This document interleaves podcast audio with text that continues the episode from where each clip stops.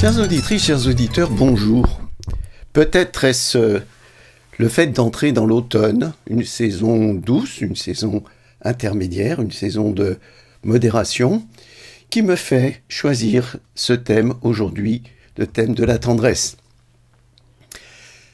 Dans l'arc-en-ciel des relations amoureuses, je dis arc-en-ciel parce que il me semble que c'est une belle métaphore, se trouvent euh, différents modes de relations entre deux personnes de sexe opposé. Évidemment, dans les profondeurs de notre animalité, le sexe est dominant et le sexe peut s'exprimer, parfois même sans amour, parce que la pulsion sexuelle est puissante, elle est exigeante à un certain âge. Elle est tellement exigeante qu'elle peut aller jusqu'à la violence, jusqu'à la brutalité. Cette violence est inhérente euh, à l'énergie sexuelle, violence qui peut être subie, hélas, ou une violence consentie euh, dans l'expression de la sexualité. La limite n'est pas toujours simple. C'est comme euh, une exigence organique difficile à maîtriser, qui se comprend très bien sur le plan biologique, puisque c'est le moteur extrêmement puissant qui va permettre de reproduire l'espèce. Notre espèce, les autres espèces. Car euh, le rut animal, c'est ça, c'est la violence, l'exigence de la relation sexuelle pour créer une nouvelle génération. D'ailleurs, le rut animal est habituellement précédé euh, de tout un scénario qui s'appelle euh, la compétition, entre les mâles, des démonstrations de supériorité. Ce n'est pas toujours d'ailleurs de la supériorité physique, de la, confrontation musclée.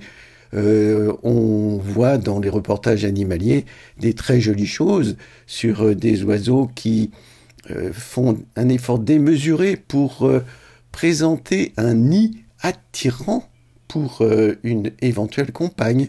Euh, allant jusqu'à faire des décorations avec des objets ramassés un peu partout, éventuellement des bouts de plastique, pourvu qu'ils soient de couleur.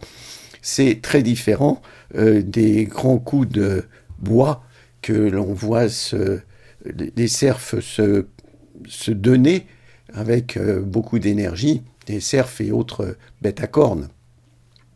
Et ça veut dire que dans la sexualité, seul le plus remarquable, le plus euh, représentatif de la qualité d'espèce pourra se reproduire. Ça peut être considéré comme une certaine injustice parce que quand on voit une harde avec des jeunes, des jeunes mâles très très vaillants, euh, il est difficile pour eux de se soumettre à l'autorité incontestable et incontestée du chef de la meute qui est le plus ancien tant qu'il reste le plus fort. Alors, chez l'humain, il n'y a pas ce genre de confrontation, mais la séduction précède aussi le sexe. C'est une nécessité biologique pour créer un conditionnement qui prédispose à la rencontre, et c'est un conditionnement qui est comportemental en apparence, mais euh, quand on va regarder à l'intérieur, les scientifiques nous disent que les hormones rentrent en ébullition. Et c'est important, parce que ce qu'on appelle la drague ou le flirt font partie du parcours de maturation du désir. Sans nécessairement aboutir au sexe, ou en tout cas pas dans l'immédiat, c'est simplement quand on arrive à, l'âge de, la maturité sexuelle, c'est simplement pour découvrir un nouvel univers de sensations, un nouvel univers de ressentis. Et quand je parlais d'arc-en-ciel, eh bien, il est là l'arc-en-ciel. C'est tout l'arc-en-ciel de ce qu'on peut euh, percevoir en soi à partir de rencontres. Et euh, cet arc-en-ciel, on sait très bien quand on a un peu de recul lié à l'âge, que ce, on le parcourt toute sa vie, tantôt dans un sens, tantôt dans l'autre.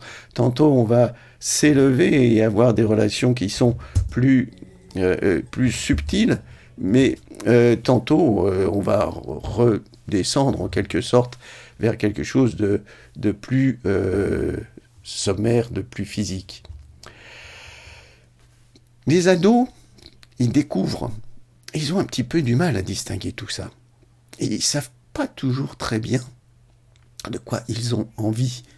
Et euh, c'est problématique parce que euh, bien des jeunes, surtout des filles hélas, peuvent être victimes de leur ambiguïté, euh, du genre je voudrais bien, je peux pas, je peux point, je voudrais quand même, etc. Et c'est pas très facile à détricoter tout ça. Et comme c'est pas facile, eh bien, les sociétés, au fil du temps, ont posé des interdits, des interdits qui étaient sociaux, moraux, religieux parfois, mais pas nécessairement. L'important étant de protéger justement les jeunes quand ils sont en proie à ces découvertes émotionnelles, ces découvertes physiques, pour les protéger de leur ambivalence. En mai 68, il y a eu un grand mouvement qui a voulu libérer la sexualité de ces contraintes culturelles, morales, qu'on considérait comme étant étouffantes. Il est très clair que peut-être les choses n'étaient plus vraiment comprises et vraiment adaptées à la situation, à l'époque. Mais la perte de cadre a fait que la sexualité est devenue euh, non contrôlée, anticipée à l'extrême chez les jeunes peut-être. Et du coup, ben, du coup, ça perd beaucoup de, de son goût. Elle a été affadie parce que les, jeunes se retrouvent de nos jours à avoir une sexualité qui n'a même pas eu le temps d'être rêvée, d'être désirée. Et, l'attente, on sait que l'attente euh, enrichit la relation et le ressenti. Depuis, bien, des mots comme virginité et chasteté sont restés des mots, ce ne sont plus des, des notions, puisque c'est aujourd'hui qualifié de handicap dans la nouvelle normalité du sexe. Et pourtant, pourtant, le sexe est loin de dire tout ce qui représente l'amour entre deux personnes. Évidemment, à l'autre bout de l'arc-en-ciel, très très haut là-haut, il y a ce qu'on a appelé l'amour platonique, une relation euh, désincarnée, que tout le monde n'est pas à même d'assumer sereinement. Hein. On n'est pas tous euh, euh, des grands saints. Et cette sublimation du vécu physique dans une satisfaction d'un autre ordre demande un présupposé au niveau psychique et spirituel. Mais en même temps, il faut quand même souligner que cet amour platonique ne doit pas être totalement ah, ne doit pas être un refus pardon de la sensualité. Parce que euh, chaque fois qu'on dit refus c'est comme un ressort comptant et on renforce ce qu'on croit euh, écarté de, sa préoccupation. Ni bête ni ange sinon on va tôt ou tard retomber d'un côté ou de l'autre. Mais dans cette gamme des relations humaines il y en est une qui est trop méconnue et c'est elle aujourd'hui le cœur de mon propos, de notre discussion, la tendresse. La tendresse se situe entre amour et empathie. Quand on dit euh, faire un câlin, hein, ça fait un petit peu enfantin le terme câlin. Oh, c'est mignon, petit petit câlin, c'est mignon. Ça fait un peu superficiel, ça fait très anodin. Ou alors c'est une, une métaphore, une ellipse pour désigner justement la sexualité, encore une fois. Le câlin, la tendresse, ça semble être un superflu, ça semble être un plus, un luxe, une sorte de, de bonus. Ouais, ouais, c'est bien. Hein. Mais pourtant, la tendresse, c'est un besoin primordial. Prenez un petit enfant dans les bras et que ressent-on? Quand on serre un petit enfant dans ses bras c'est une sensation très douce, très chaude. On le sniffe. Il y a l'odeur, en plus du contact. On est totalement dans le physique. C'est pas seulement mental, c'est pas une émotion désincarnée. On est d'abord dans une vraie sensualité. Mais pas sexualité. Et c'est là qu'était très important dans nos sociétés l'interdit de l'inceste. L'enfant doit être totalement hors de ce cadre de la sexualité, mais pas hors de la sensualité. Quand on serre dans ses bras quelqu'un qui n'est plus un enfant, ça peut être euh, pour consoler quelqu'un qui est triste, quelqu'un qui a de la peine. Ça peut être pour rassurer quelqu'un qui euh, manque de confiance. Ça peut être pour apaiser quelqu'un qui est dans un grand énervement, d'un grand agacement, un grand désastre.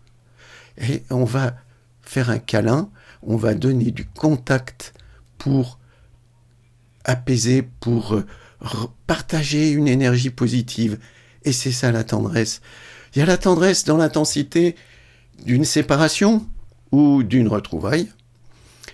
Accueillir, accueillir avec son corps, dans ses bras, renforce ce que dit notre cœur.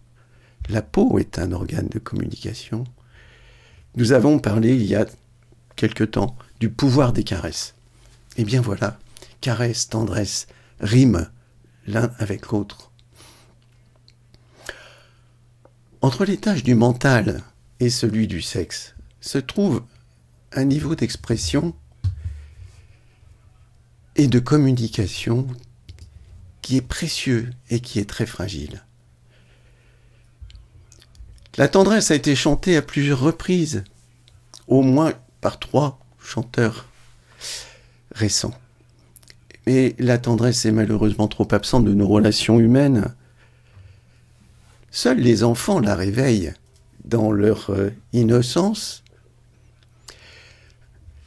Un livre est sorti récemment, et si vieillir libérait la tendresse C'est Marie de Henzel et Philippe Guton qui nous posent cette question.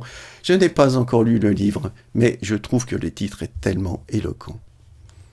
Parce que quand avec l'âge, l'énergie sexuelle s'apaise, et oui, c'est le temps de découvrir que elle est sous-tendue par une relation d'une dimension bien plus large, bien plus constante, bien plus paisible, qui est la tendresse. La tendresse est une relation d'une teneur particulière, très riche, très douce, justement parce qu'elle se trouve entre le psychique et le physique, à la limite, une limite très ténue entre les deux. Il n'y a pas de terme pour désigner ce qui est une relation tendre. C'est bien ennuyeux, parce qu'ils ne sont ni amis, ni amants, ou alors peut-être un petit peu des deux. Mais la tendresse se situe dans la sphère affective, émotionnelle, et elle cherche à y rester. Parce que le sexuel, quand on lui cède, devient vite euh, envahissant. Et puis, euh, à l'opposé, le mental peut être euh, asséchant. Henri Tachant, un chanteur que je ne connaissais pas, qui a écrit une très jolie chanson sur la tendresse, Henri Tachant, qui nous a quittés cet été d'ailleurs, dit La tendresse, c'est tout au fond du ventre enfoui. Les émotions sont une réalité physique. La tendresse n'est pas une relation désincarnée, mais subtile pour les funambules du cœur. La tendresse, la tendresse, la tendresse